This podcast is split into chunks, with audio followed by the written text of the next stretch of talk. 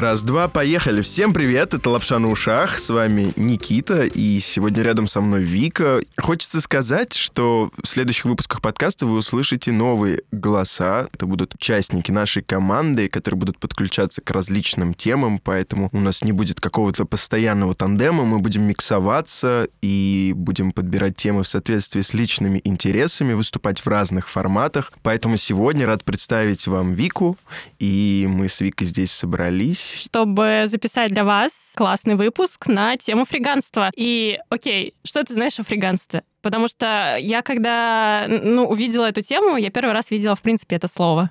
Я увидел в своей ленте пост Васи, в котором было написано, что это люди, которые отказались от консюмеризма, от этого капиталистического мира. Мы очень много потребляем, потребляем в том числе как вещей непродовольственного толка, так и продуктов в том числе. Я по себе сужу по количеству отходов, которые я генерирую, да. Мы не всегда еду даже доедаем сколько ты обычно продуктов покупаешь на неделю? То есть это какое-то большое количество или ты как-то по дням это все рассчитываешь? Смотри, э, хороший вопрос. Раньше я покупал понедельно, сейчас мне не очень нравится там, условно, супермаркет, который у меня возле дома, поэтому я вынужден делать покупки какие-то более-менее ежедневные, но это сейчас не суть диалога. Я, правда, беру большое количество продуктов разных.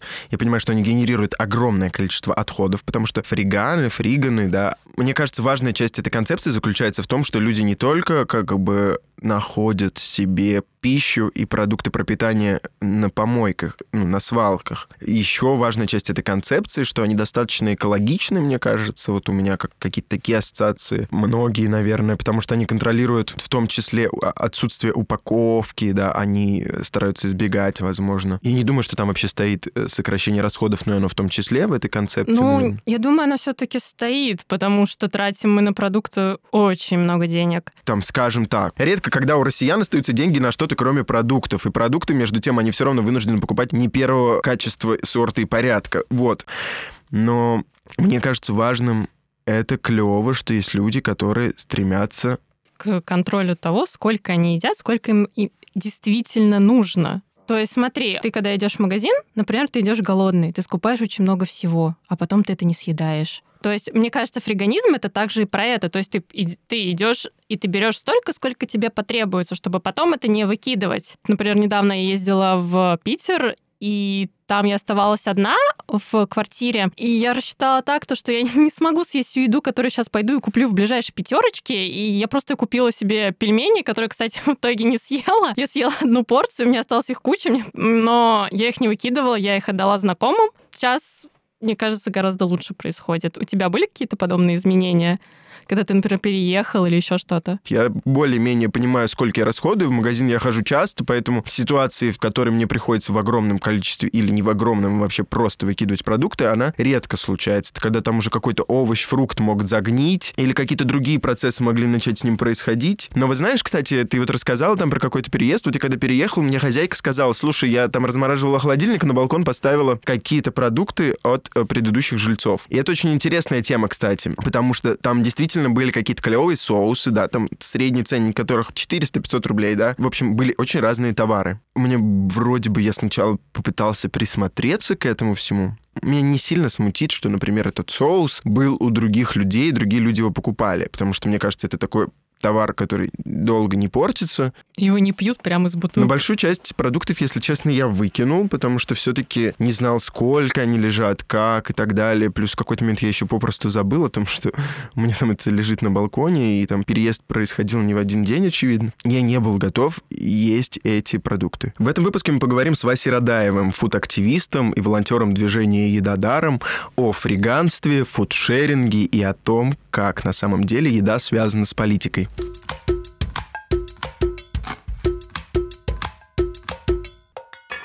Смотри, я когда разбирала эту тему, и я рассказывала о ней своим знакомым, mm-hmm. своим родителям, я начинала, типа, фриганизм — это люди, которые э, отказываются от покупки всяких продуктов и все остальное в магазинах, ищут их, так сказать, в мусорных баках. На меня сразу смотрели как на немножко недалекую девочку, и плюс еще с таким отвращением, и это было достаточно неприятно видеть, поэтому я хотела, чтобы ты сразу как-то этот вопрос решил и сказал различия конкретные, что это вообще такое, принципы, чтобы чтобы вот эти люди Ты хочешь, чтобы угомонились. сейчас полотно текста прям вывалил? Спасибо. Вот, но я не уверен по поводу как бы теоретической или идеологической части Ну, фриганства, примерно. фриганства. Фриганы — это люди, которые пытаются выйти из общества потребления любым доступным э, им способом. Ну и самый простой из этих способов, конечно, получать товары не как бы не в рамках капиталистической коммерческой системы в магазинах, использовать те товары, которые уже большинству людей не нужны. Где их можно найти? Их можно найти около мусорных баков, ну или в мусорных Ты баках. начал потому, что хотел выйти из этой системы? Фриганить начал э, мой парень еще лет пять назад, но тогда это не было э, как бы еще в такой сильной повестке. Они просто жили в, э, там, в центре на Петровке с друзьями, у них не было денег, и вот они узнали, что там, некоторые сети выбрасывают еду, и можно ее там брать. Так, чтобы активно более-менее идентифицировать себя там как фриганы, мы начали в прошлом году, когда были летом в Берлине месяц, а потом в Норвегии еще месяц, и вот прям активно мы начали в Норвегии, ну, потому что там прям очень много, вот. А потом, когда приехали в Россию, я когда-то просто после работы возвращался домой, и увидел, что в России вообще то же самое, и в мусорном баке тоже лежит куча еды. Сильно различается фриганизм в других странах от нашей? Допустим, мы были в Норвегии, э, там просто в мусорных баках за магазами намного больше хороших, красивых запакованных продуктов. То есть э, их там просто очень много, и они более такие красивые. Фриганили мы еще и в э, Израиле, но там мы фриганили на рынках, там на рынках вообще жуткая жесть происходит после торгового дня, там вся еда с прилавках вот так вот сваливается просто на пол, и через там 20-30 минут приезжает тачка огромная, все это смешивает и, короче, выбрасывается. Мы первые несколько вечеров там просто ходили вечером по рынку, собирали сами, а потом уже под конец, э, когда там пос- последние дни в Тель-Авиве, мы просто днем шли по этому рынку, видели, что овощи или фрукты лежат как бы там внизу прилавков э, у торговцев, никто их как бы вроде не продает, ничего с ними делает, мы просто их брали и шли дальше. Я тоже называю, в принципе, это фриганством, но явно они никому не нужны.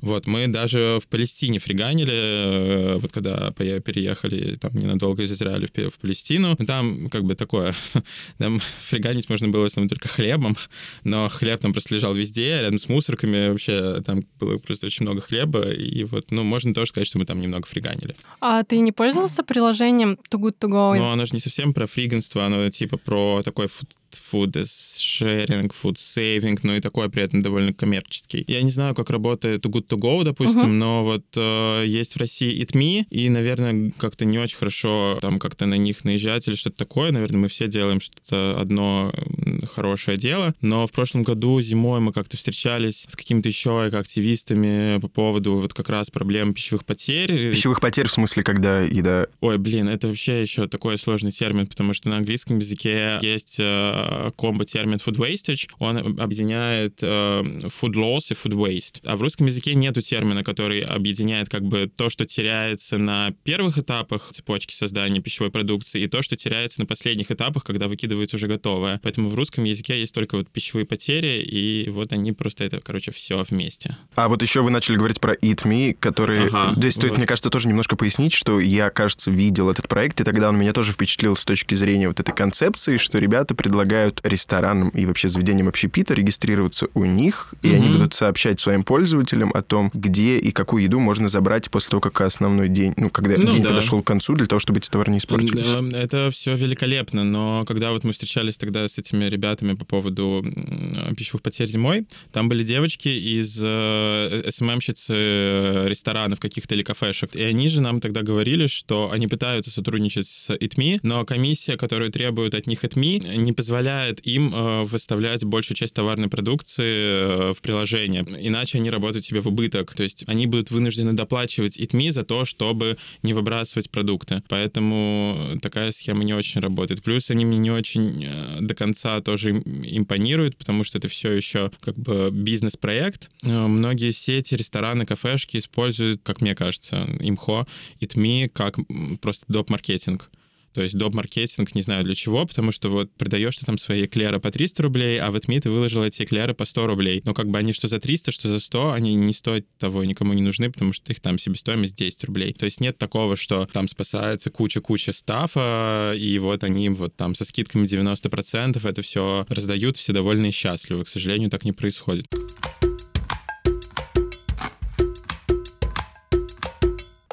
Стоял за этим еще экономический мотив, типа, просто сэкономить. Ну, когда ты понимаешь, что это часть бюджета, типа, который россияне во многом мы вот ранее обсуждали, что там две трети бюджета у среднего россиянина уходит на продукты. Ну, в Норвегии, очевидно, это стояло, а, как бы, это была главная цель номер один — сэкономить. В итоге мы, да, там потратили, не знаю, 5 тысяч рублей на три недели, мы были очень горды собой и счастливы. Естественно, мы с этой помощью очень сэкономили. Хотя сейчас в топ не надо бояться ехать в Норвегию, там недорого в магазинах, там так же, как в России, можно покупать некоторые вещи из еды. В России это не совсем была тема сэкономить, не до конца. Мы это уже, когда приехали вот сюда год назад, то осенью, там, вернулись в своей долгой поездки, мы уже знали, что это так, и мы уже относились к этому по-другому, как, нет, блин, мы не хотим покупать это в магазине, потому что, ну, вы делаете вот так, и мы не хотим, не хотим это делать, не хотим участвовать э, вот с вами в той же игре, играть с вами в эту игру. Но при этом мы покупаем э, кучу продуктов, которые мы не можем или нам лень искать э, на мусорках, типа, тем более мы еще и пытаемся так уйти в ЗОЖ, поэтому мы не можем есть там булки, бутерброды, вот это все. А мы не можем там есть... Вот здесь, вот здесь возникают две интересные темы. Во-первых, какие... Ты сказал, что есть категории товаров, которые вам лень искать, и вы не mm-hmm. находите. Это что? Как правило? Это крупы, орехи, банки с урбичем у меня стоят, каши, потому что мы их едим. Слушай, мы сейчас перейдем на тему вообще вашу, ваших пищевых uh-huh. каких-то привычек, а перед этим хочется спросить в таком случае, если есть вот этот э, концепт «не хотим играть в эту игру», тогда за этими продуктами тебе важно куда идти с той точки зрения, что ты выбираешь какой-то в той или иной степени типа экологичный в твоем представлении бренд и, и производители, uh-huh. или ты просто заходишь в любой магазин и там ну, закрываешь пос- В последнее время уже важно, да, то есть мы часть продуктов, которые относительно там без большой наценки мы стараемся покупать в Zero Shop, это который, э, ну, вообще в целом магазин без упаковки, вы же знаете, наверняка Zero Shop, это вот он просто один из самых известных, крупных, э, он на Дмитровской находится, то есть часть мы пытаемся покупать у них, и другую часть просто в интернет-магазинах подешевле. Как этот процесс происходил? Ну, типа вы ну, изучали, что лучше есть? Ну или что да, это? я, конечно, пытался читать, хотя нужно вообще отметить, что про еду исследования сложно делаются, потому что наш организм очень сложно устроен, и очень сложно понять, что произойдет с тобой, когда ты съешь яблоко. Индивидуально есть, очень. Э, очень, да, это прям тяжело пока что. Вот. Э, из тех всяких лайфхаков, которые вот мне нравятся, у нас сейчас удобные, мы... Я купил 20 э, соевого белка, а потом еще купил к нему рисового белка, еще другого белка, это порошочек, который, допустим, пьют спортсмены, но они в основном пьют сывороточный белок, он не веганский, можете его пить, в принципе, фиг с ним. Их удобно вмешивать в какие-то смузи или какие-то еще другие вот подобные околомолочно-питьевые виды пищи, вмешивать туда вот где-то 3 столовые ложки, ну, там можно посмотреть, этого белка, выпивать с утра, и вы уже выполнили свою половину нормы белка на день. Он неплохо усваивается. Это удобно, это круто, и у вас еще ощущение сытости появляется из-за этого. Это очень удобно, потому что большинству все-таки не хочется тратить кучу времени. Во-вторых, очень хороший второй лайфхак — это проростки и проращивание. Вам сейчас будет казаться, что это фу, ужасно, долго, сложно, мерзко, противно, нужно какие-то полотенчики стелить на подоконнике, но нет, это, это очень легко, это можно делать в обычной любой стеклянной банке, сверху покупается крышка в фикс-прайсе за 10 рублей или в, Леруа Мерлен за 30 рублей, все очень удобно ставится, вы это промываете там два раза в день, утром, вечером, это занимает у вас одну минуту, и вы едите всякие пророчные бобы, это очень крутая, здоровая еда, ну, типа, если вы почитаете, это ну, вам всем вам все там скажут, что, блин, да, это здорово и супер. Плюс там их можно дорастить там до состояния зелени, у вас еще зелень будет дома, но это ладно, это совсем для запарных чуваков. Потом э, хорошо, конечно, есть э, всякие каши, не каши, хотя бы периодически. Очень удобно есть зеленую гречку, потому что ее можно залить водой на 2 часа, и все, она уже готова, вы можете добавлять ее, кидать в салаты и так далее. Это все очень быстро. Очень быстро делать супы меня научила подруга при помощи мисо-пасты или любого другого какого-то быстрого быстрого заменителя бульона, который вы для себя можете найти. Я просто еще, так как не ем всякие мясные штуки, я, э, ну, меня сбивает в эту вот э, веганскую сторону, но все равно очень быстро, короче, делать супы с мисо-пастой. Хорошо помогают урбичи и всякие такие штуки, потому что мы едим в основном орехи неправильно, орехи нужно есть пророщенными или, так сказать, активированными, их нужно замачивать в воде. Когда вы едите урбич, они в более удобной форме для вашего организма, они получше усваиваются. Откажитесь от хлеба, от булок, от белого хлеба от булок. В Вкусвилле продается хлеб из э, там пророчных чего-то там. Вы после него не чувствуете тяжесть в желудке. Это здорово. Последняя, самая, наверное, одна из самых модных штук — это интервальное голодание. Вы могли, наверное, про него слышать. У нас первый Но выпуск если него мы был. делали про него а, выпуск. ну, если вы, если вы погуглите исследования, они есть. В частности, там интервальное голодание связывается с тем, что из мозга лучше уходят продукты жизнедеятельности, так называемые глиальные клетки. Они лучше оттуда выводятся, и ваш мозг работает лучше. И еще кишечник работает лучше, соответственно, А получше ты при этом практикуешь иммунитет. интервальное А, голодание? да, я не ем после шести, начинаю, стараюсь есть где-то после 8-9, чтобы у меня соблюдался вот этот гэп. Короче, в общем, белок, э, проростки и интервальное голодание. Это легко.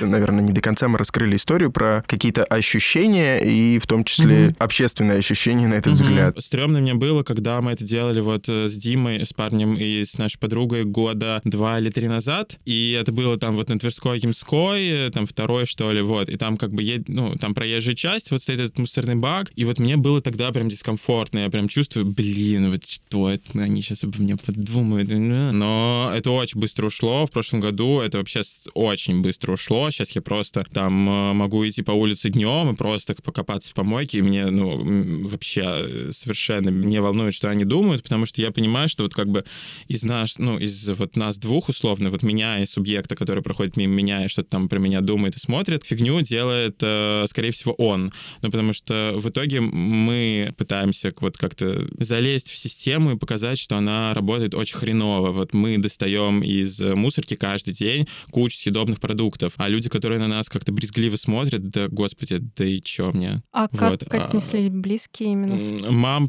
поначалу бесилась долго, типа, вот, ну что ты делаешь, что ты занимаешься какой-то херней, да, чего ты закончил, вы- вы- вот это все, это до сих пор и долго, и, но она уже привыкла как бы и свыклась, потому что этого у меня много стало в жизни, в принципе, и в каких-то других сферах. Друзья, знакомые, ну, у меня просто, наверное, почти не осталось друзей знакомых, которые бы меня как-то вот там шеймили, ну, вот прям так активно. Единственное, да, когда я с кем-то ходил куда-то, даже рядом с моим домом э, на мусорку, естественно, все они так очень осторожно подходили туда, когда я туда запрыгнул практически с головой, они так это как-то смотрели со стороны, вот я прям чувствовал, что они как-то испытывают странные ощущения, большинство из них, по крайней мере, в этот момент.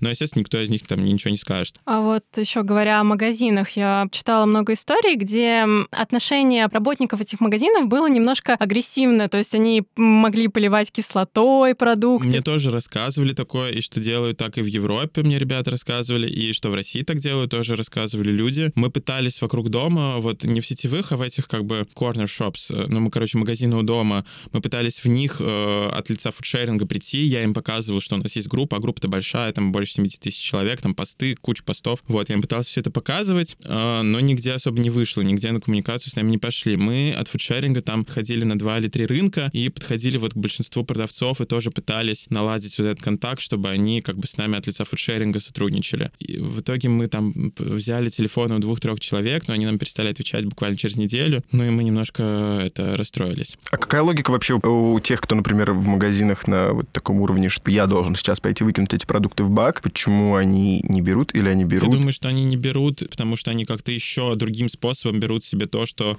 еще нужно. Ну, вот то, что да, то, что им нужно. Смешная ситуация была с Праймом. Мы часто туда ходили. В какой-то момент мы попытались э, договориться с этим чуваком, потому что он делал вообще паскудную вещь. Он все эти упаковки открывал, которые не продались, которые закрытые упаковки, он их открывал, раскрывал в пакет, и типа там превращалось вот это все в кашу. Хотя он мог просто выкинуть упаковки. Мы пытались с ним поговорить, он не пошел с нами на контакт сильно, но самое смешное, что он вот принес вот этот огромный пакет с едой к мусорному баку, открыл его, вынул там себе какие-то смузи, выкинул. То есть он все равно не пошел с нами на контакт, как бы не захотел там спасать то, что он мог спасать, но при этом он все равно оттуда взял себе. Мы тоже как-то упали немного в этот момент, э, но решили с ним больше не, тоже не общаться. Очень много мы произносили фудшеринг, еще, я знаю, есть фудмаркеты, Нас- насколько я поняла, ты их разделяешь? Я разделяю в смысле фудшеринга фриганство. Да-да-да, а, но есть да. ли все-таки какая-то связь или... Когда вот мы говорим в основном про фудшеринг как эко-активисты или кто-то еще, мы имеем в виду именно именно деятельность по перераспределению продуктовых излишков. То есть мы имеем в виду, что вот у кого-то еды много, мы у него, у нее эту еду забираем и отдаем тем, у кого еды в этот момент нет. Но все-таки фудшеринг, наверное, это такая, правда, более широкая штука. В общем, фудшеринг — это, да, такая широкая поле деятельности, но в узком понимании это перераспределение излишков еды. Вообще зачем нам спасать еду? Потому что 30% продуктов, производимых, э, выбрасываются. Они выбрасываются не только в России, не только в смысле в нормальных странах, не в нормальных, просто в разных странах выбрасываются на разных этапах цепочек создания стоимости. В более бедных странах основные отходы на более низких этапах цепочки стоимости, там выращивание, транспортировка, вот это все. В развитых странах отходы на более высоких этапах цепочки стоимости, то есть в магазинах и когда их приготовили. Выбросы СО2, связанные с э, пищевыми отходами, по-моему, составляют где-то около 8% от всех выбросов выбросов СО2, они сравнимы с выбросами СО2 от всей авиации, например, от всех авиаперевозок. Какие еще у тебя есть экологичные практики да. по спасению мира? Ну, по спасению мира это не сейчас мы ну, идем куда-нибудь э, именно еды. Да, да и мира да, еды, да. давай вот, так ограничим. Да, ну, сейчас я буду какие-нибудь банальные вещи говорить. Вы можете планировать свои покупки, вы можете отказаться от мясных продуктов. Ну, это вот важнее большей части вещей, которые вы сделаете, чтобы вы отказались от мяса. Не просто потому, что я веган, а просто потому, что мясо — это огромная нагрузка на сельское хозяйство, это огромная огромная нагрузка на планету, это огромная нагрузка на биоразнообразие.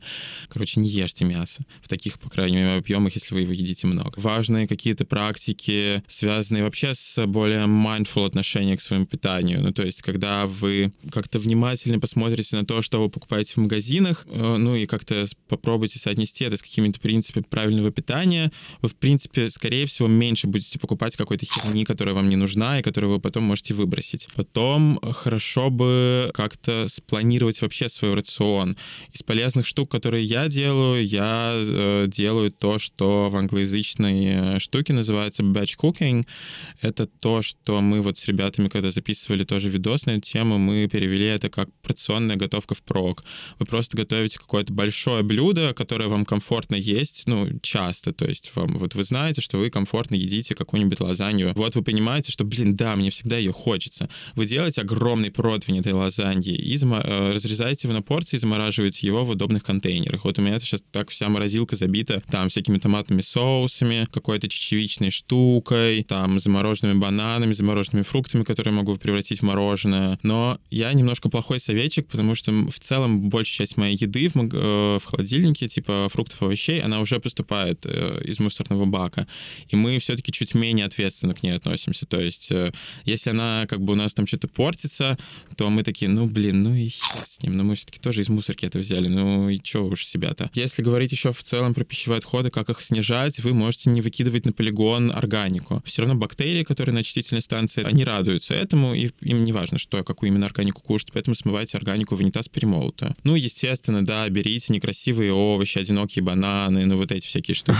Это так звучит забавно. Ну, ну, это правда, потому что вот сейчас, допустим, там Данон, он, по-моему, кстати, в России вышел с этой новой маркетинговой акцией. Делаем э, йогурта из некрасивых лимонов. Чувак там в комментариях спросил, блин, а что-то некрасивые лимоны не тянут на пищевые потери. И вот мне пришлось там написать тоже в комменте, что типа, блин, чувак, вообще на пищевые потери много чего не тянет, но в итоге пищевыми потерями является.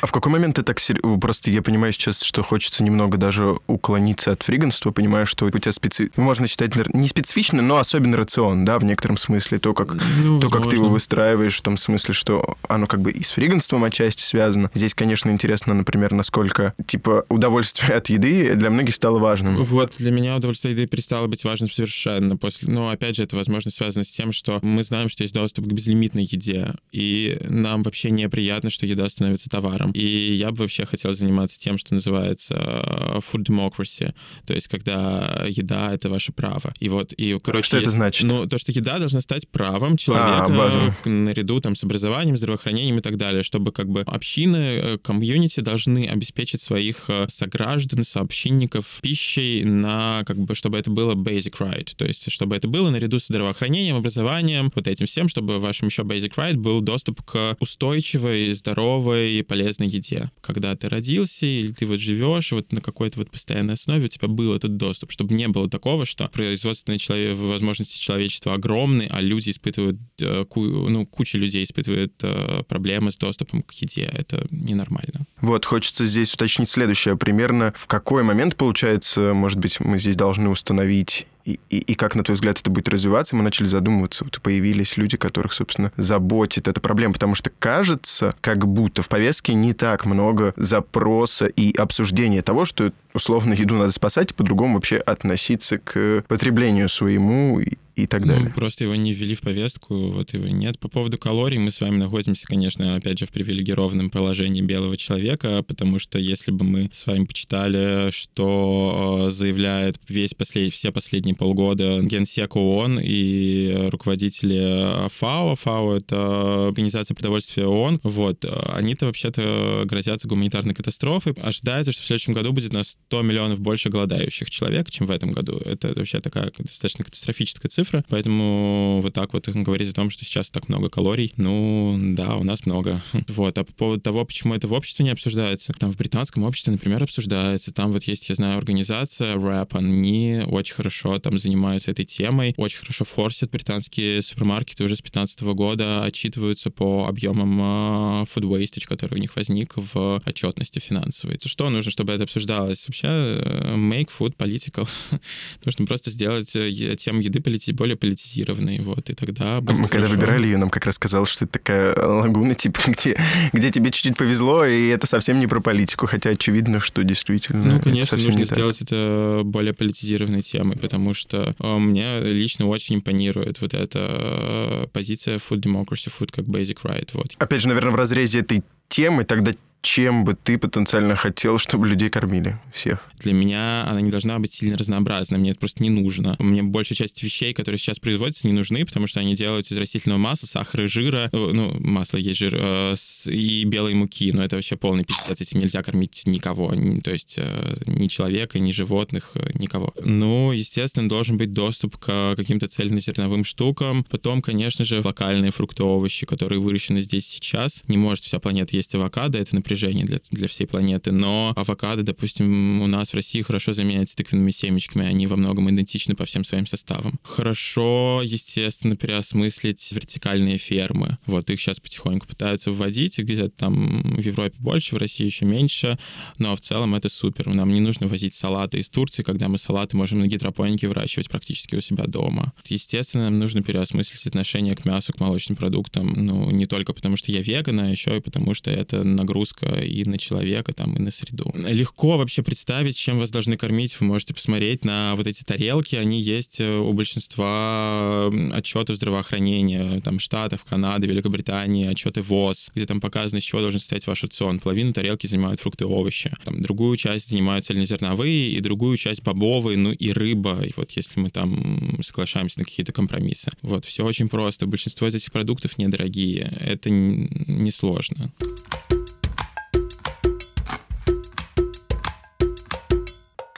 раз мы вернулись к такому рациону а, и, опять же, а, фриганизм, то были ли случаи отравления? Мне вот интересно, потому что... Да, это всем интересно, да. но а, мне тут нравится цитировать когда-то, я в прошлом году, у меня было больше свободного времени, мне так нравилась моя жизнь. Короче, я переводил книжки для детей э, с немецкого, там были советы по правильному отношению к еде, и вот там прекрасные немцы пишут и учат детей тому, что нужно посмотреть, понюхать и попробовать. Скорее всего, ты определишь определишь, что что-то пропало. А если консервы? То есть, ну, опять же, опасность ботулизма. Блин, а мы редко находим консервы, я не знаю. Смотря, получается, вот э, мы оказались в ситуации, когда мы пошли искать еду, да, и у нас есть определенное ожидание того, что мы там должны найти. Если мы, например, вот нашли какие-то условно консервы, которые потенциально нам вообще не интересны, мы с ними что делаем? Их там и оставляем? Или мы их спасаем? Или... Ну, блин, зависит от твоего времени, которое ты готов этому уделять, от твоего уровня э, вовлеченности в это дело. Ну вот вы, условно, вы, мой, вы как делаете? Мой э, уровень вовлеченности изменился. А, раньше мы перли с мусорки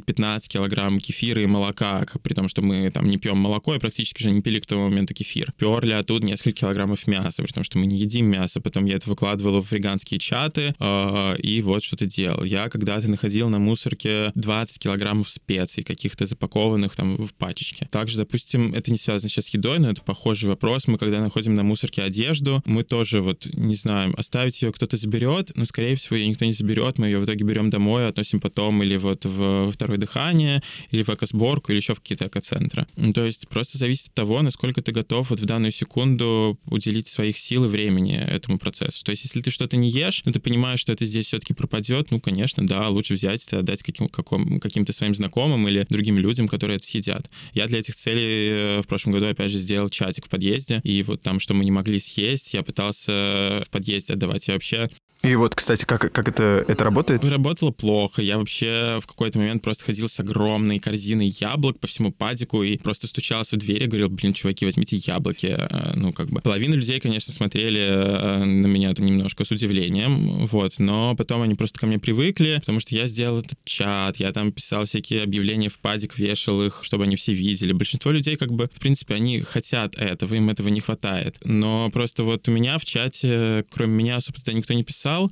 вот в итоге он заглох. А насколько вообще активна вот эта коммуникация между фриганами, то есть вот эти точки, раскрытия, их Они сокрытие. вообще сначала хочется понять, какое количество даже людей, какой комьюнити, да. размер его. Да, да, да. Не знаю до конца ком... ну, размер комьюнити, ну, несколько тысяч человек, наверное. Ну, не о десятках там... тысяч идет речь. Ну, ну типа мы в городе, в котором больше 15 миллионов ну, да, людей. наверное, все-таки не десятках тысяч. А, есть чаты ВКонтакте, я там есть, но мне сложно с большинством из этих людей общаться, потому что они ну, они не настолько э, идейные, некоторые идейные, но для них, для многих это прям реально средство к существованию. И когда вот я сейчас э, записывал с кем-то ролики или кому-то про это рассказывал на видео или на аудио, они отрицательно к этому относятся, потому что переживают из-за того, что все это закроется, они не смогут бесплатно получать еду. У меня немножко просто другое к этому отношение. Я смотрю на это как на проблему, они на это смотрят как на источник. По поводу точек, этой коммуникации, она есть, да, э, вот в этих чатах чуваки договариваются, встречаются на некоторых станциях метро, обмениваются обмениваются продуктами. Ну, то есть, как феномен, это здорово, это круто, я очень рад, что они это делают. Просто с большинством из них мне как бы не близко общение. Ну, я видела просто некоторые прям скрупулезно все так охраняют, то есть от СМИ, не называйте адреса, не показывайте да, фотографии. Да, да, да, такое правда есть, ну, потому что,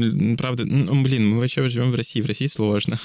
Для большинства, для большинства людей это, правда, ну, какой-то источник ресурсов, реальный ресурс. Ну, что лукавить, для нас это тоже источник ресурсов. Мы можем не покупать там манго или еще какие-нибудь там прикольные штуки, потому что мы их можем найти, или авокадо тоннами у нас какие-то моменты тоже лежит. Мы тоже, правда, на этом экономим. Ну, то есть еще можно какие-то уникальные достаточно продукты найти, которые дорого стоят? Ну да, вот у меня сейчас в холодильнике питхая лежит. Это драгонфрут, который. А я хотел спросить, получается, это во многом похоже на возвращение к прошлому, в некотором смысле охота, только просто типа Ой, да, это очень интересно. Блин, это реально тихая охота. Сейчас, опять же, я не так этого, в, это, в это вовлечен, потому что, а, ну, какой-то вот этот вот вау-эффект он прошел у меня. Но, блин, в Берлине мы вообще ловили себя на мысли, что нам не так уж интересно гулять по Берлину или заниматься какой-то штукой. Блин, сейчас бы прийти на мусорку в общагу и найти там какой-то став. Но, блин, ладно, мы там находили шарф Акне. То есть, естественно, у нас были очень завышенные ожидания по поводу того, что мы можем найти. Там мы там находили хлебопечку.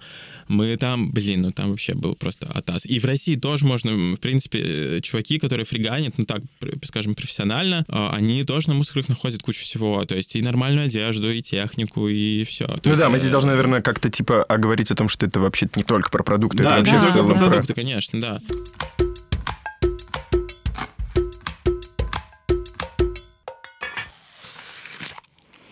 Вы слышите звуки, как Ик ест яблоко. У этого яблока есть большая история. Прежде чем мы расскажем историю про это яблоко, мы сейчас записываем впечатление от разговора и говорим о том, как он на нас повлиял. Что, Вика, думаешь на этот счет ты? Очень много инсайтов. Ну, не тех, которые я ожидала в плане фриганства, а совершенно каких-то иных в плане именно еды. Отношение Васи к еде. Мне очень понравилось а, то, что он сказал про еду как э, наше стандартное базовое право. Это прям нечто. Мой инсайт — не приходить с похмелья на запись, потому что мне казалось, что разговор про фриганство не... У меня не было готовности к тому, что случилось, давайте скажем так. Что мне кажется важным. Вася говорил в очень действительно таком дискурсе непростом, мне очень важно и хочется, чтобы наши слушатели прислушались просто к этим идеям, которые могут быть отчасти им незнакомы на «вы», потому что я сам слушал и сталкивался с какими-то оппозициями по отношению к тому, как я там посмотрел на это до этого. Ну, то, что я, может быть, даже об этом не думал, не смотрел так, под таким углом на тему еды и продуктов и всего прочего. И мне просто хочется, чтобы вот этот, может быть, дискурс и тональность, в которой мы говорили о еде, был понятен. И у нас, короче, есть здесь передо мной яблоко, которое И принес Вася. И я должен честно сказать, что сначала, ну, как бы мы, мы все поняли, что это такое, типа, ребят, мы говорим с вами про фриганство, вот вам его символ, еда, которую я там добыл на помойке. И вот я вас ей угощаю. Это такой, типа, для нас в некотором смысле, ну, для меня лично был такой некоторый тест, как я к этому отнесусь, да, потому смог? что смог бы я фриганить. Да. Эм, Ну, наверное, сейчас, в нынешнем своем состоянии, нет, не смог бы. Почему? Ну, это факт. Почему?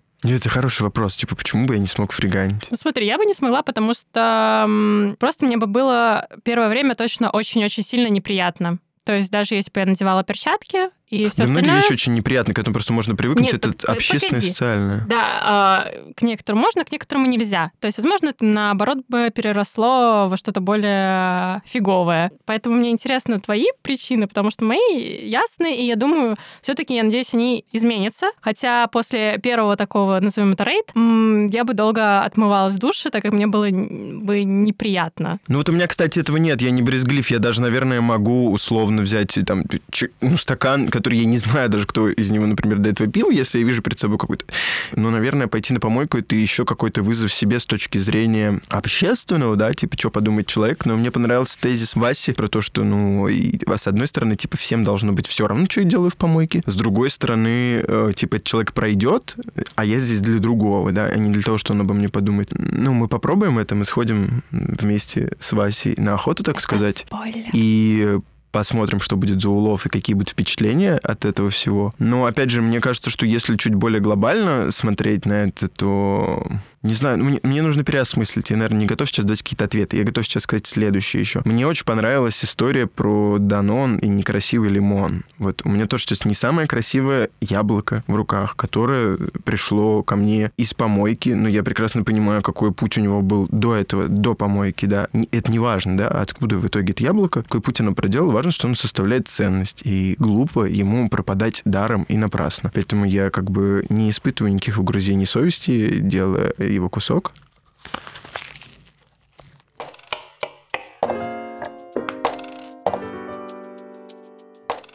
Выпуск лапши на ушах подошел к концу. Мы с вами какую-то лапшу с ушей сняли, наверное, раскрыли глазки, посмотрели на еду, съели яблоко. Очень будет приятно мне и всем нам, если вы оставите отзывы под нашим подкастом, потому что пока это одна из основных возможностей нам стать чуть более заметными среди других подкастов. И рассказывайте о нас друзьям. У нас есть социальные сети, отмечайте там какие-то ваши интересные истории. Короче, всем приятного аппетита.